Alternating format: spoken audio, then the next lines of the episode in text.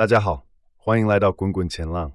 开始前不要忘记按下订阅按钮，随时滚进我们的新内容，一起滚滚前浪。我是 Jacob，今天我们将讨论美股市场的最新动态、债券市场的变化、石油和天然气行业面临的挑战、美国房地产市场的最新数据，以及一项有关减肥药物效果的研究。现在，让我们深入这些话题。首先，谈谈昨日的美股市场。道琼指数下跌了百分之零点一六，标普五百指数也下跌了百分之零点二，而纳斯达克指数则下跌了百分之零点一三。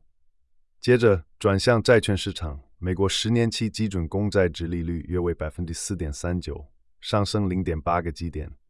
两年期美债殖利率约为百分之四点八六，下降二点三个基点。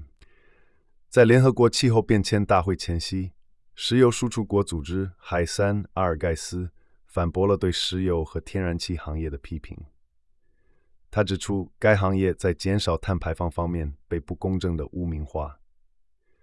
国际能源署上周批评该行业在气候危机中的角色及其对清洁能源的承诺，并指出石油和天然气公司面临一个选择：要么加剧气候危机，要么拥抱保清洁能源转型。阿尔盖斯批评 IEA 忽视了能源安全、获取和负担能力的重要性，这些都需要在减少排放的同时保持平衡。IEA 主席法提赫·比罗尔则表示，石油和天然气行业需要接受一个不舒服的真相，即成功的清洁能源转型需要减少而非扩大石油和天然气作业。尽管如此，美国石油巨头埃克森美孚和雪佛龙都在加大对化石燃料的投资。IEA 指出，石油和天然气行业仅将百分之一的全球清洁能源投资用于清洁能源，而为了支持将气候变化限制在一点五摄氏度的长期目标，到二零三零年需要将其资本支出的百分之五十投资于清洁能源。同时，阿尔盖斯辩护碳捕获技术，称其为解决方案的一部分，并强调石油和天然气公司。正在大量投资于可再生能源和减排技术。他认为，平衡安全、获取和负担能力与减少排放将需要对所有能源和技术进行重大投资，并理解所有人民的需求。然后，我们来看看美国房地产市场的最新情况。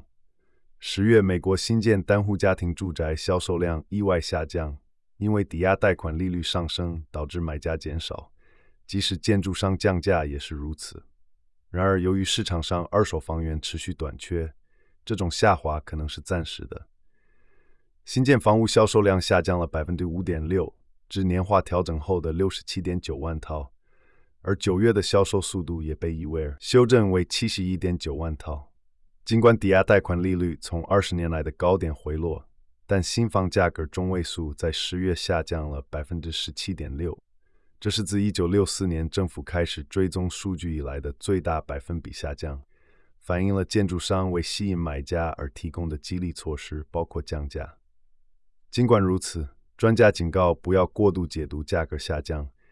因为其他指标如联邦住房金融局的房价指数显示房价强劲增长。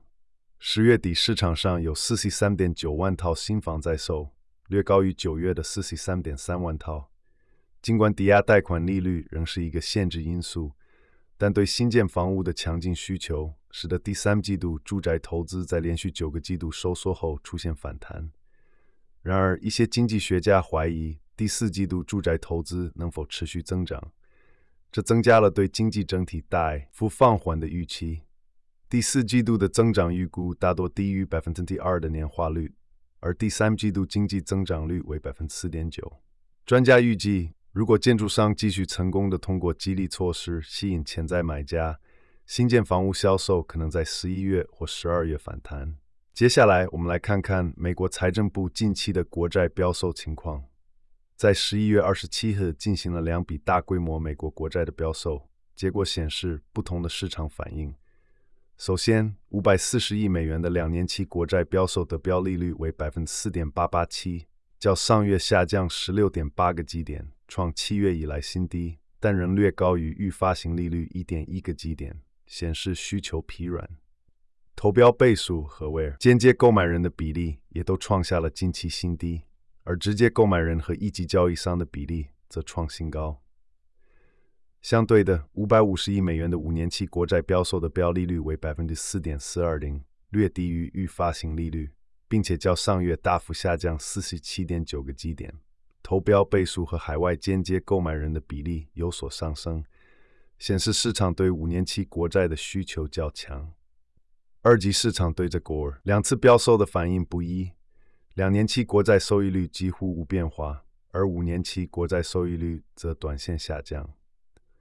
总体来看，五年期美债标售的市场反应比两年期的要积极。最后，我们来看有关减肥药物效果的研究。